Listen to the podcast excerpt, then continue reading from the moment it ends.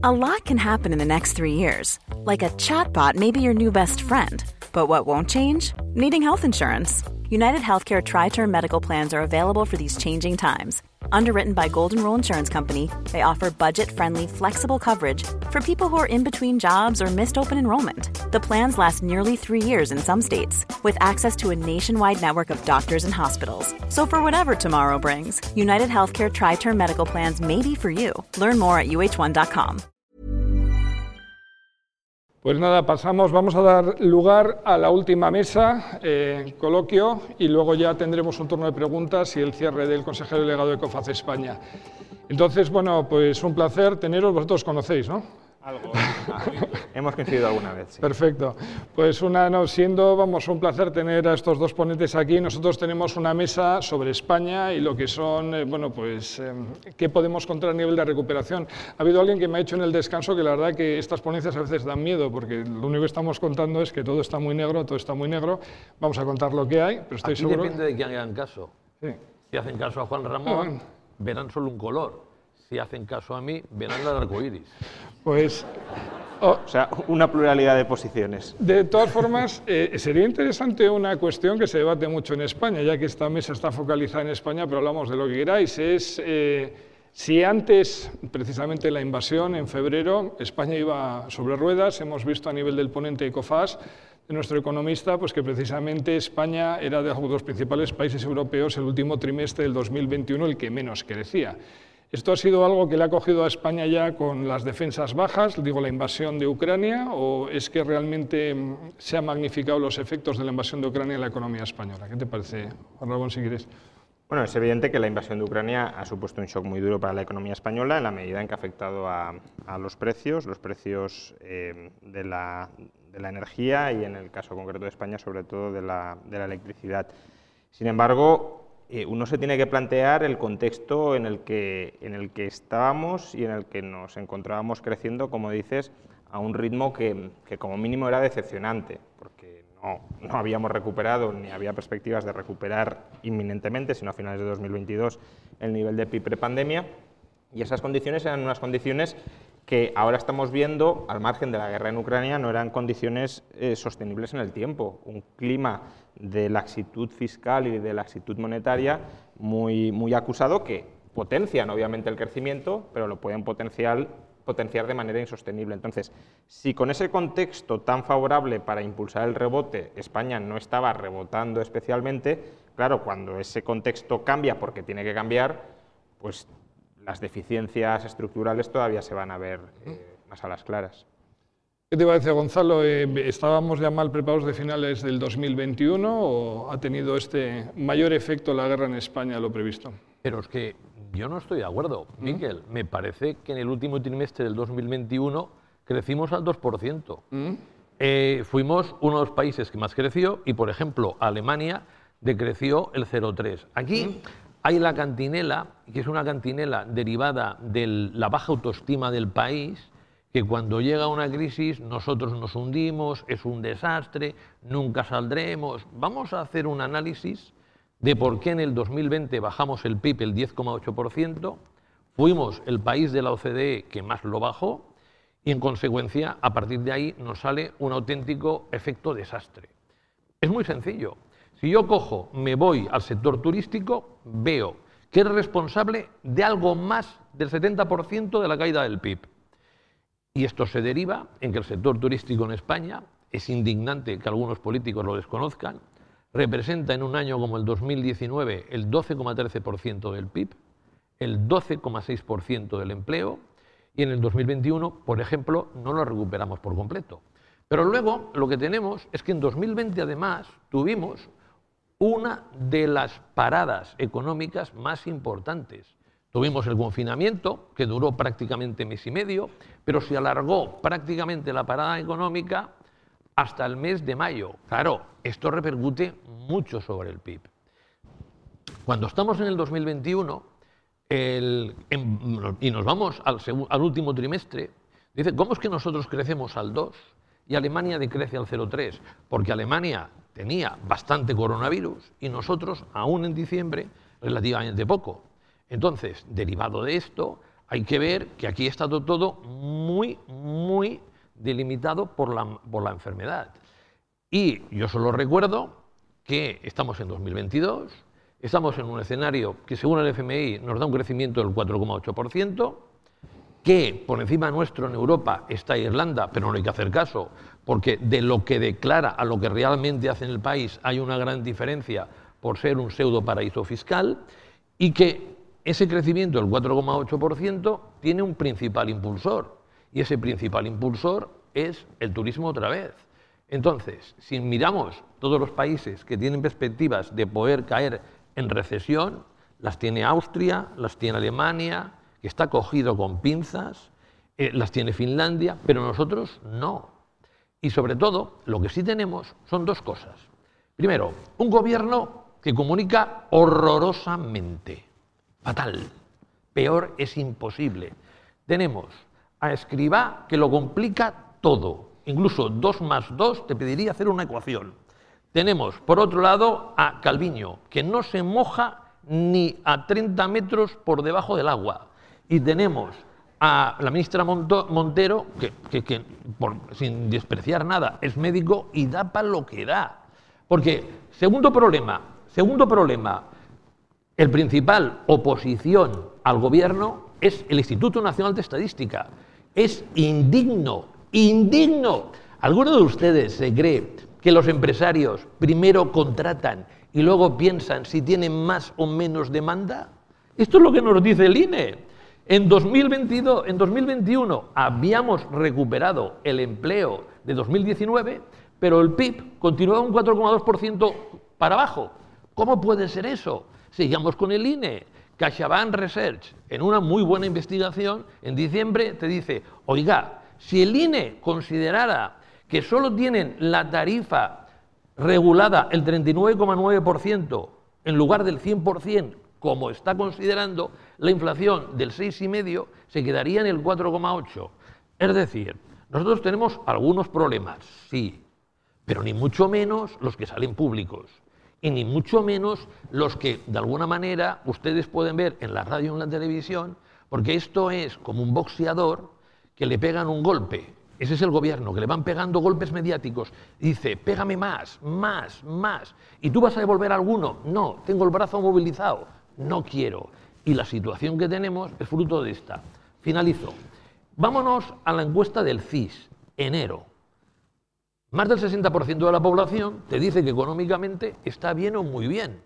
Y el país, fatal. Más del 65% te dice que está mal o muy mal. Dice, ¿cómo puede ser esto? Pues esto es lo que nos está sucediendo principalmente en los tiempos.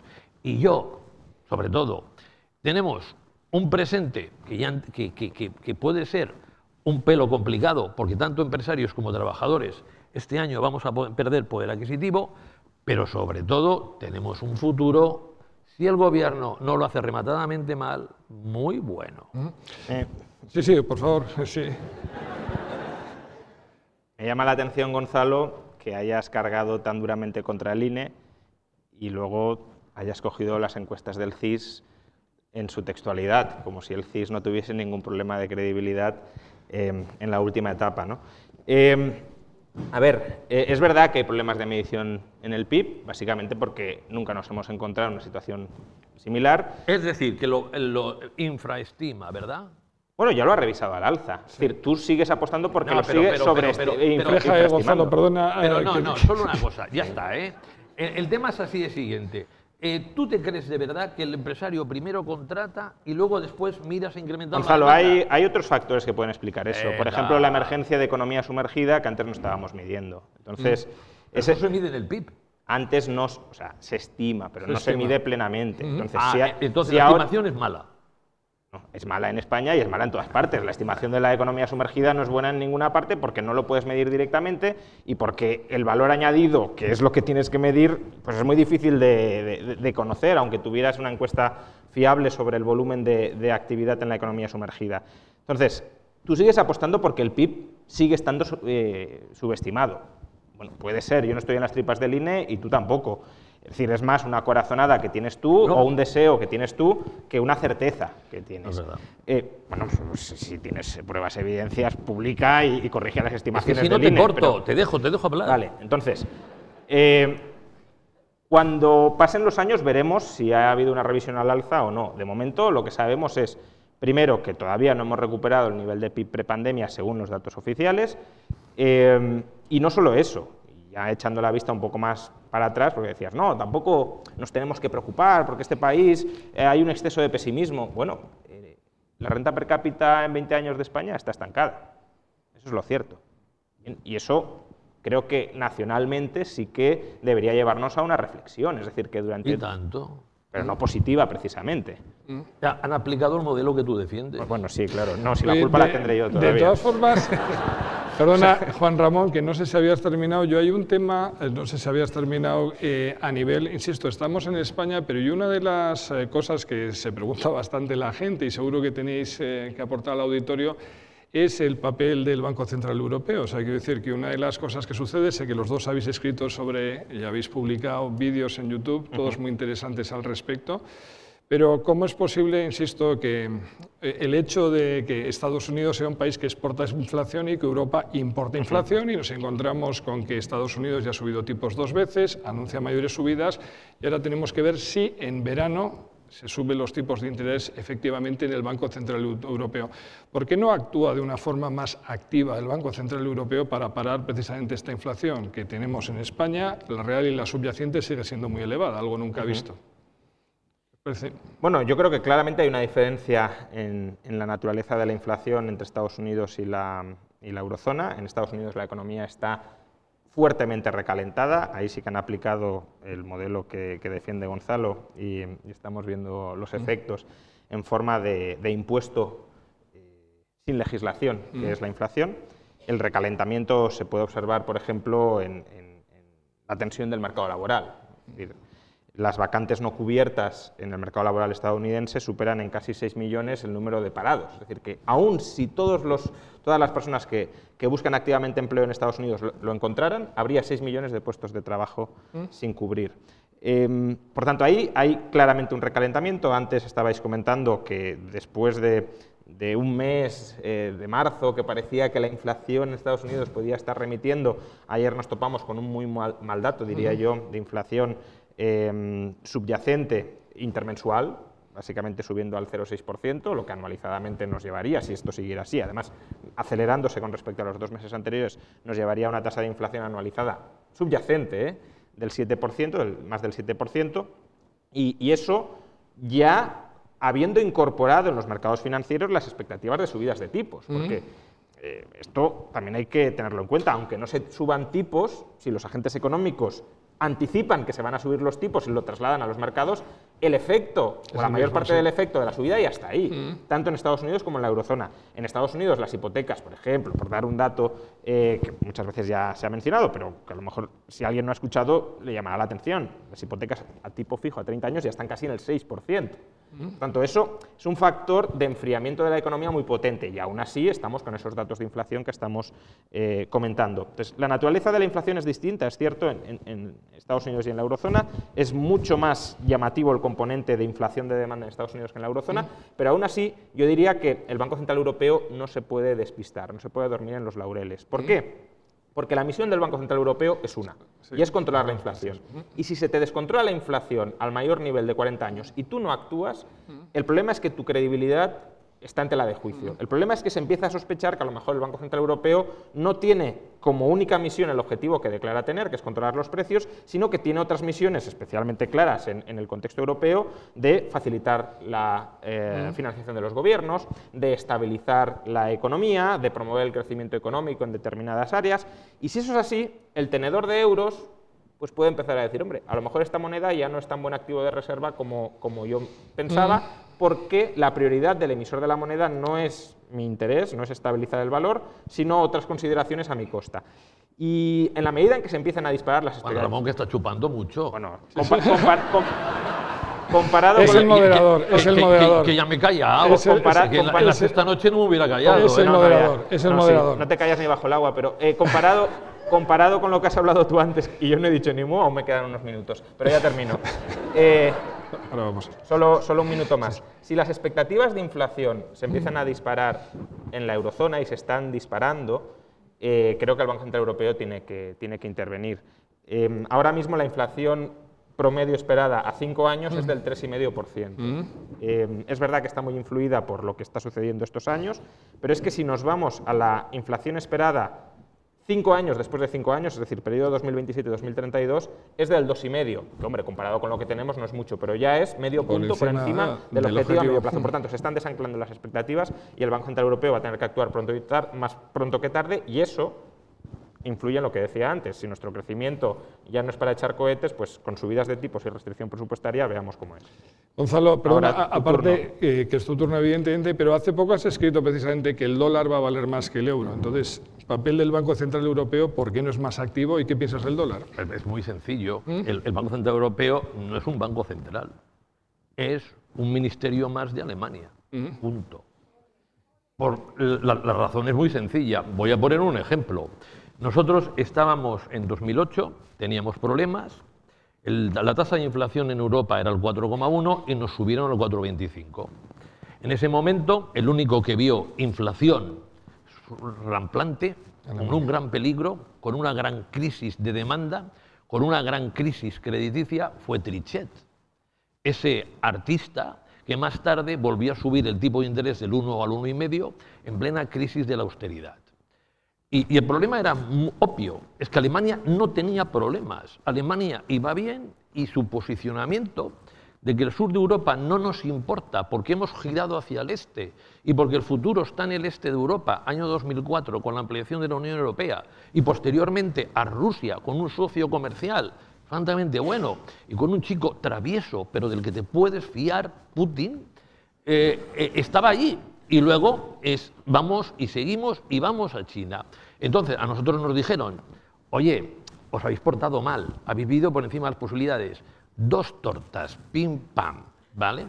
En cambio, ahora resulta que llega Schulz y dice, oye, que acabo de coger la Cancillería y que esto pinta muy mal, que el almacenamiento de gas lo teníamos en manos de Gazprom y estaba seco el año pasado, pero no nos dimos cuenta. Es que la gran Angela Merkel, para mí una petarda integral, eh, nunca acertó en casi nada, eh, ha confiado muchísimo en Rusia y tenemos un interlocutor que es, Schröder, el antiguo canciller, y dependemos totalmente. Hemos de seguir financiando la guerra de Ucrania, le hemos de seguir dando en, en algunos momentos casi mil millones de euros y aquí no se sube el, el tipo de interés, pase lo que pase. Les digo una cosa, no solo no se sube el tipo de interés, sino que aquí dicen, mira, tenemos un bosque que está ardiendo, porque hay inflación. ¿Qué dice Schulz y la delegada que es Lagarde? Vamos a coger y a este bosque le vamos a rociar de gasolina, a ver qué pasa, porque meterle 90 mil millones más de euros en abril, mayo y junio de la maquinita del Banco Central Europeo es espectacular, increíble.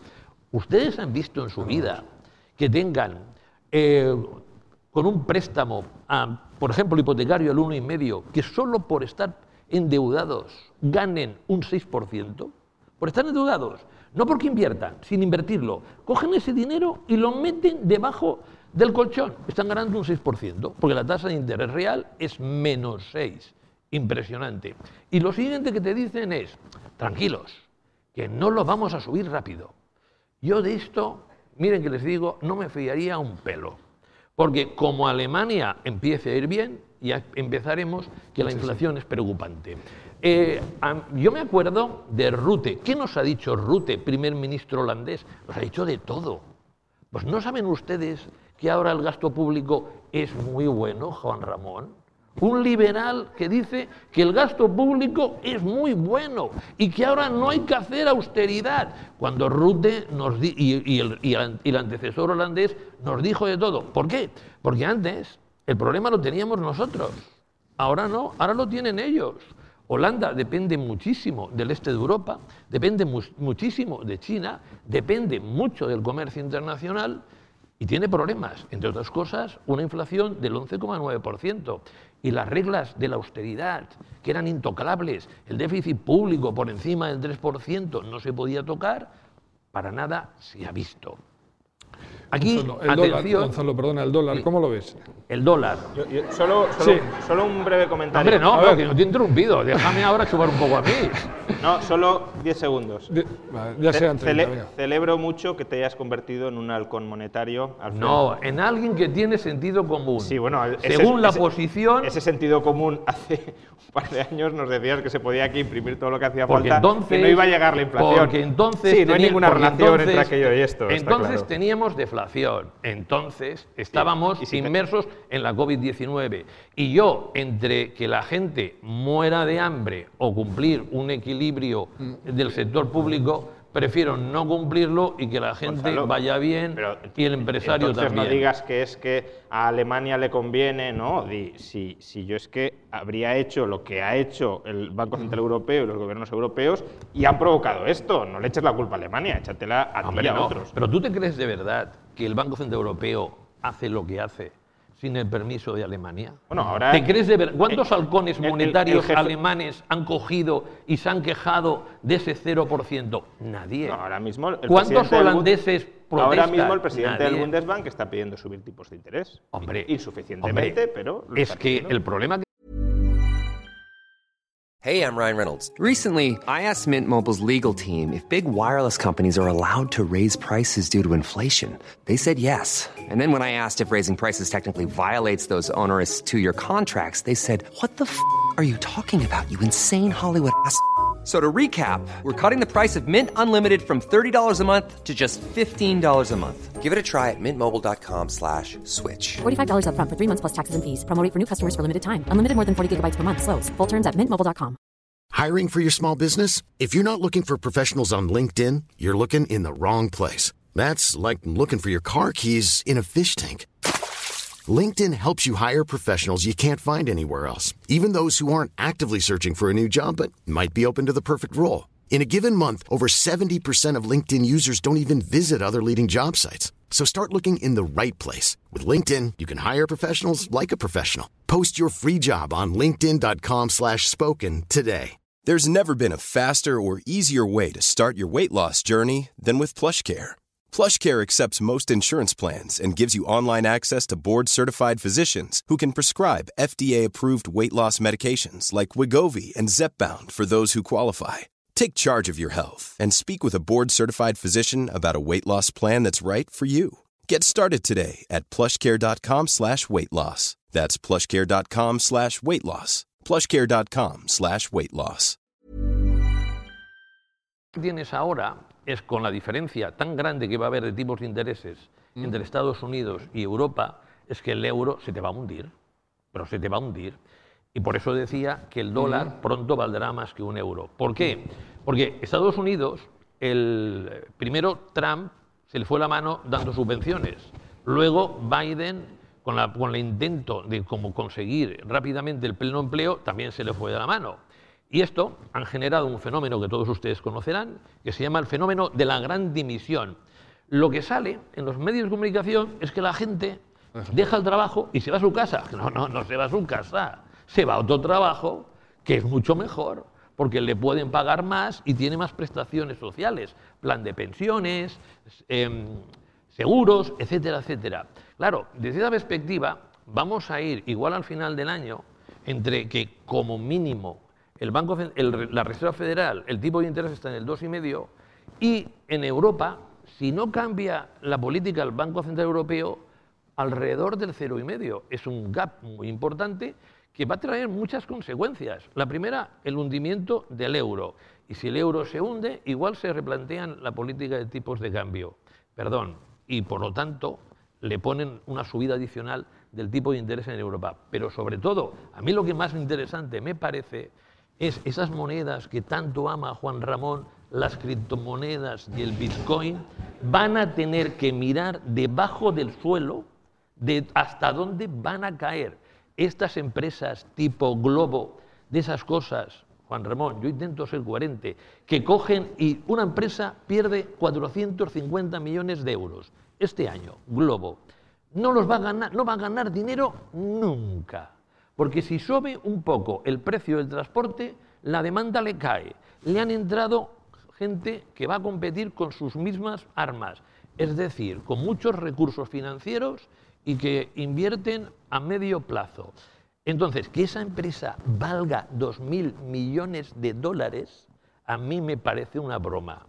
Y vamos a ver una caída tan espectacular en las tecnológicas, no en todas, pero sí en aquellas que tienen un fuerte endeudamiento y que su negocio está basado en humo, que ríanse ustedes del, del estallido de la burbuja de la nueva economía en el abril del 2000. Una cosa que... Siento yo que tengo que ver con Globo. que- Nada, nada. No, la pues, criptomoneda, será- hay, hay, hay A muchas... los adolescentes que le siguen les animas a que inviertan en, criptomonedas. Yo no he animado a invertir en nada. Y Venga, segundo, y venga, segundo, venga, no te rajes aquí. Yo, ¿no? yo- yo- yo creo mu- que... muestra- muéstrame un- una sola recomendación. Y segundo, de la única criptomoneda de la que he hablado bien es de Bitcoin, de nada más. O sea que meterlo todo en el mismo saco, un totum revolutum. Bueno, Bitcoin- mismo, oye, más o menos, el, de el Bitcoin desde noviembre de bueno. 2021 Una- ha caído un 58%. Bueno, no y nada. desde 2013, ¿qué ha pasado? Bueno, oye, el- No, no, nada. el- tú puedes coger y decir, mira, el- cuando, cuando la Tierra se creó pasó. Ah, No, bueno, aquí es una, una caída del 58%, Juan Ramón, es tan bestial, pero sobre todo lo más relevante es que aún no se ha acabado, que va a sí. continuar. Va a continuar hasta que hasta cero. Pues no lo no, sé. por escuchar tu pronóstico. No lo sé. Ah, vale. pero, pero, si la, no lo sabes, pero la, no utilidad, la utilidad que puedan tener las criptomonedas si el dólar y el euro se vuelven digitales es bastante dudoso. No es verdad. De No todas es verdad, formas, porque eh, una ah, perdón. criptomoneda como Bitcoin no es confiscable y determinados diseños de las monedas digitales de los bancos centrales ni tienen privacidad y sí Bueno. son confiscables. Por tanto, es muy distinto. Sin problema. Yo un tema que no quería dejar de tratar, porque estamos hablando de mecanismos para la recuperación en España, y un tema del que se habla mucho es este famoso pacto de rentas. Al final vamos a ver cómo acaba el año a nivel de inflación, pero se supone que a nivel de todas las empresas que nos están viendo aquí y que os ven habitualmente, pues habrá que atemperar lo que es la subida de salarios, el traslado de costes a los clientes para que no acabemos pues, con lo que llaman siempre la inflación fea. ¿no? ¿Este pacto de rentas es sostenible con el gasto público que estamos teniendo ahora mismo en España? ¿Qué te parece, Juan Ramón?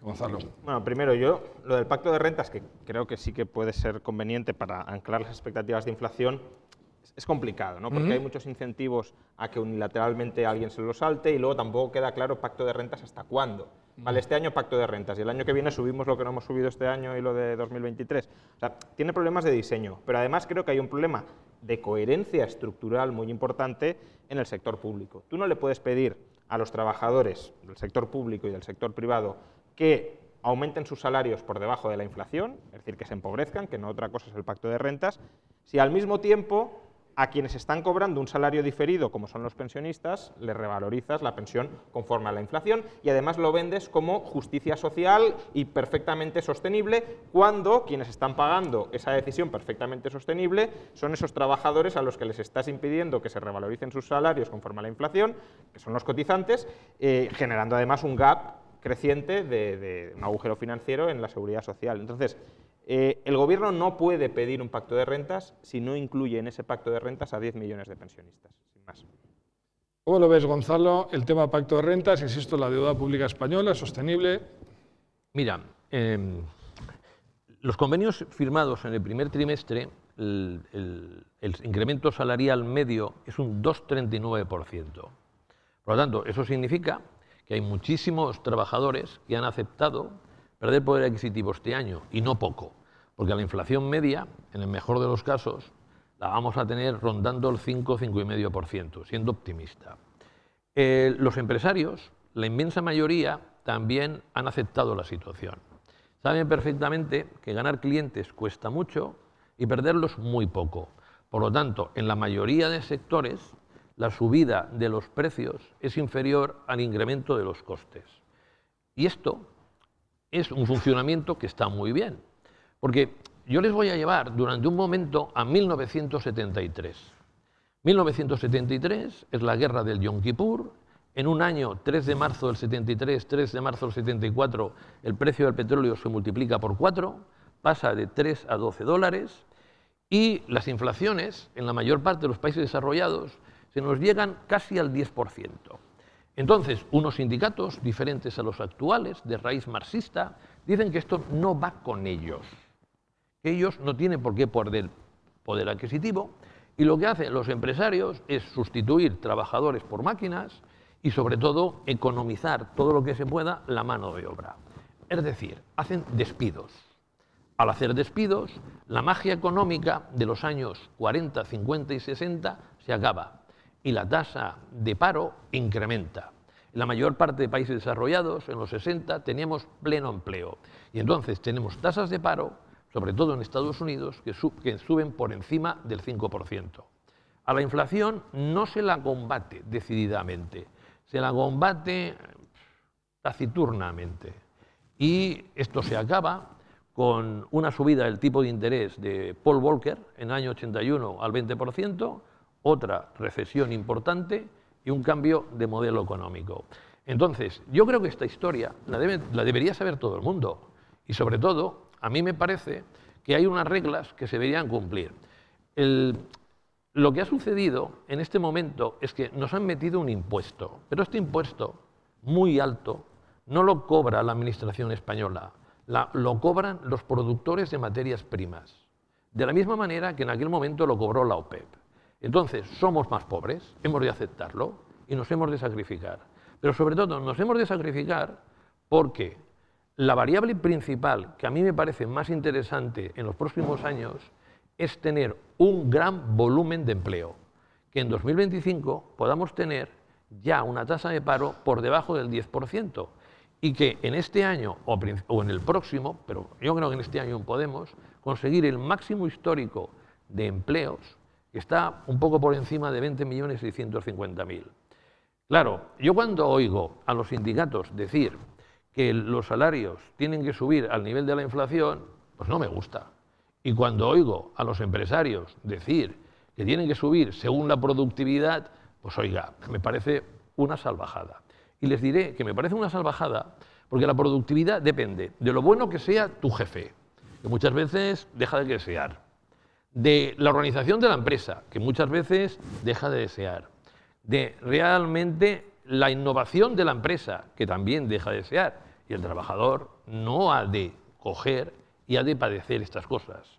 Históricamente... Gonzalo, perdona, estamos ya fuera de tiempo. No, no, concluyendo lo que quieras. No, no, concluyendo.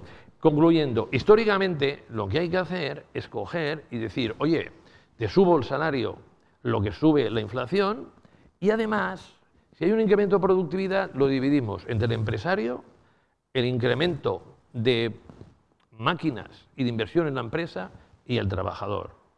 Y esto es lo que va a ir en los próximos tiempos, porque si aquí hay muchos empresarios, van a tener grandes dificultades en contratar gente. Y sobre todo si estas personas están especializadas. Por lo tanto, yo estoy muy a favor del pacto de rentas implícito que se está haciendo en la economía española, espero que continúe en los próximos tiempos y a mí me parece que el control de los salarios en este momento y que ningún salario suba por encima del 3% es absolutamente necesario para que la inflación no se convierta en permanente, sino que la inflación dure temporalmente. Un aspecto que yo tengo serias dudas, cuando la subyacente en España tenemos el 4,4, cuando en Europa tenemos el 3,9 y cuando el Banco Central Europeo de forma increíble nos dice, ah, si esto sube y tal y como sube, bajará por arte de magia y yo, Banco Central Europeo, no tengo que hacer nada. Realmente espectacular. Solo un, matiz muy breve. Eh, has dicho que la inflación es un impuesto que cobran los vendedores de materias primas y no el gobierno. También el gobierno. Quiero decir, no perdamos de vista. Ya te va bien. Tú tienes una, obsesión con el déficit público, por tanto se ingresa bastante más y se reduce el déficit público. ¿Ahora te vas a quejar de esto? No, yo me ¿De que se reduzca el déficit público? De que se reduzca subiendo impuestos siempre me he quejado. De que se reduzca bajando el gasto no me quejo. Y ahora se está reduciendo subiendo impuestos, no deflactando los impuestos según la inflación. Pero bueno. Una cosilla, estaba pensando que en el momento que nos encontramos, que sería el turno de preguntas, yo la verdad, eh, bueno, de entre todos los que estáis asistiendo aquí, eh, igual lo hemos hecho antes, porque eh, con el micrófono, no sé si alguien le quiere preguntar algo a estos dos señores. Insisto, si no lo hacéis os arrepentiréis en breve. ¿Alguien tiene alguna para Gonzalo? Eh, sí, sí, se te oye. Yo considero que, la- la- mira, las personas que han trabajado 35, 40, 45 años y que no tienen capacidad de trabajar por la edad que tienen o porque se lo merecen por el número de años de trabajados, hay que coger y respetarles el contrato que tenemos con ellas. Y el contrato implícito que tenemos con ellas es que hemos de mantener su poder adquisitivo a mí coger y de alguna manera a, las- a la, a la parte más desvalida de la población, dejarla de lado, me parece francamente mal. Escribá ya ha hecho un buen recorte de las pensiones, porque a, a los que cogen y están, por ejemplo, teniendo 62 años y se quieren, pre- y se quieren jubilar antes y tienen un salario de 60, 70 mil euros, antes, no te preocupes que se le quitarán todas las ganas de jubilarse, porque los recortes no empiezan desde los 60, 70 mil euros, empiezan desde la pensión máxima. Y de quedarles una pensión digna, les queda una pensión indigna. Y sobre todo, aquí hay una manera bastante interesante de resolverlo a medio plazo. Y de resolverlo a medio plazo es coger y que trabaje muchísima más gente. Y que además de trabajar muchísima más gente, que estas personas cobren más. Pero, pero- Es que es esto. Eh, una- un, un país, un país que no tiene hijos, un país que no tiene hijos es que va a necesitar muchísima inmigración. Nosotros nos vamos a convertir en una sociedad, una sociedad multicultural y vamos a tener en los próximos años una barbaridad de inmigración. Entre otras cosas, porque este año, eh, porque en la actualidad tenemos un- una- los fondos europeos que es como si tuviéramos 11 años de ingresos y 10 años de gastos. eh, Juan Ramón, por favor. Sí. Has dicho la parte más desvalida de la sociedad. Hombre, entiendo que quien cobre la pensión mínima a lo mejor se la puede considerar parte desvalida, pero quien cobre la pensión máxima y tenga dos casas en propiedad, me parece que no está más desvalido que un joven que cobre el salario mínimo y pague 500 euros de alquiler al mes. Pero- y al joven le estás pidiendo que congele su salario y al otro no le respetamos el poder Rayo, tienes que ser coherente. Tú, No, pi- no. tú, tú pides, tienes que ser coherente y te explico por qué. Coherente has dicho. No, espera, ver, espera, espera, déjame que te explique. vamos a Tú dices que las deudas se han de pagar, ¿vale? Las deudas se han de pagar. Yo, la deuda, por ejemplo, con respecto al Banco Central Europeo, que soy yo mismo, tengo mis dudas, creo que no. Pero entonces, las deudas con el Banco Central Europeo sí, pero las deudas con los pensionistas no. Porque tú te puedes ganar la vida, puedes tener dos empleos, puedes hacer chapucillas, pero ellos no, no tienen la edad. Y realmente millonarios pensionistas hay francamente pocos. Y los que son millonarios pensionistas es porque tienen una pensión privada muy elevada que le ha metido el dinero a la El, no- empresa. el 90% de las personas de más de 65 años tienen casa en propiedad sin hipoteca y el 60% tiene segunda vivienda en propiedad.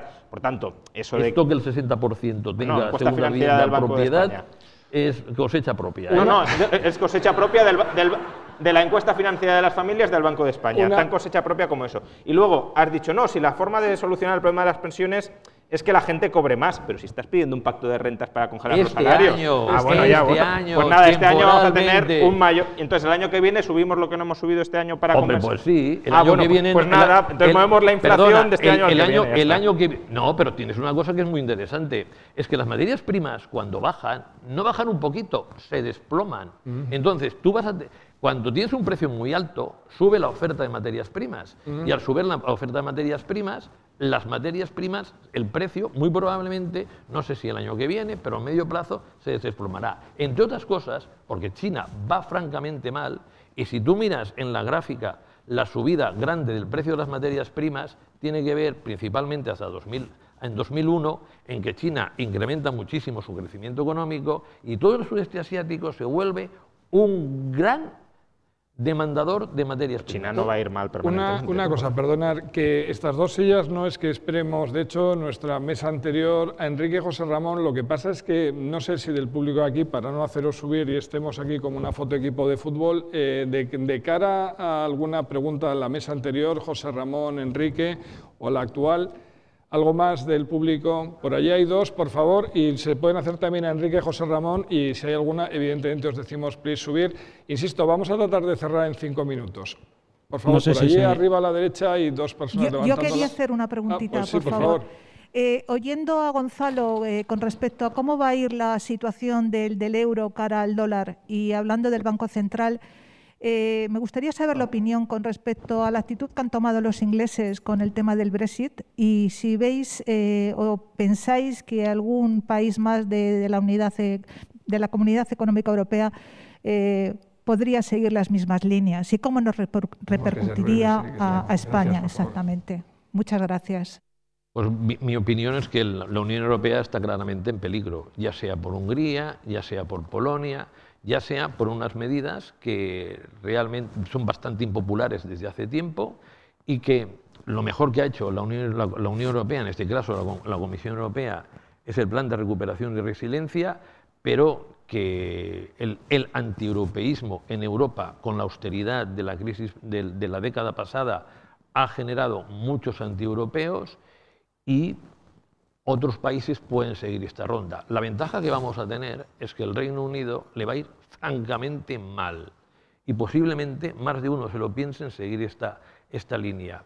Y por cierto, hablando de monedas, si el Reino Unido, como yo preveo, va francamente mal, espérense la devaluación de la libra, que no será poca, porque cuando los países van mal han de ganar competitividad artificialmente y muy probablemente esto es lo que haga el Reino Unido.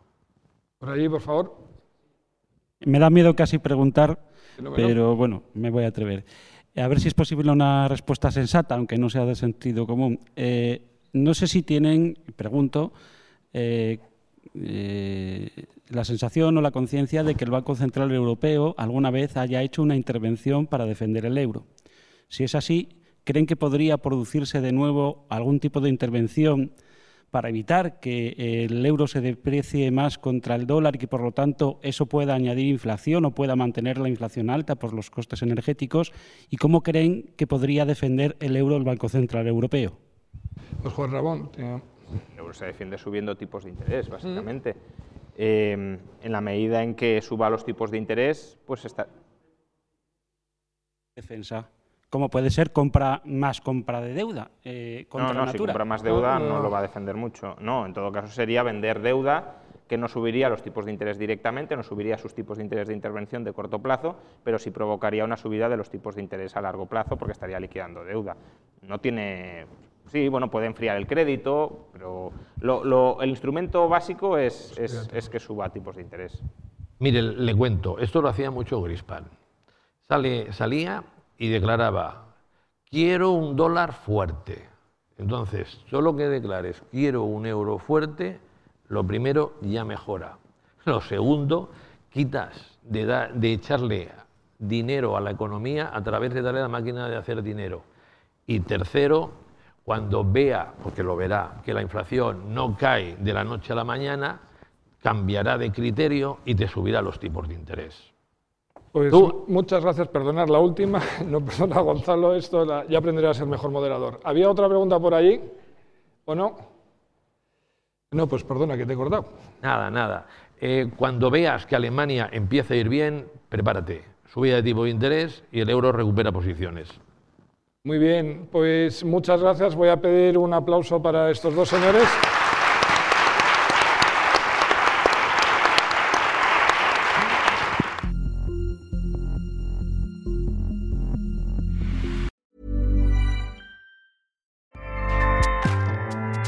ACAST powers the world's best podcasts.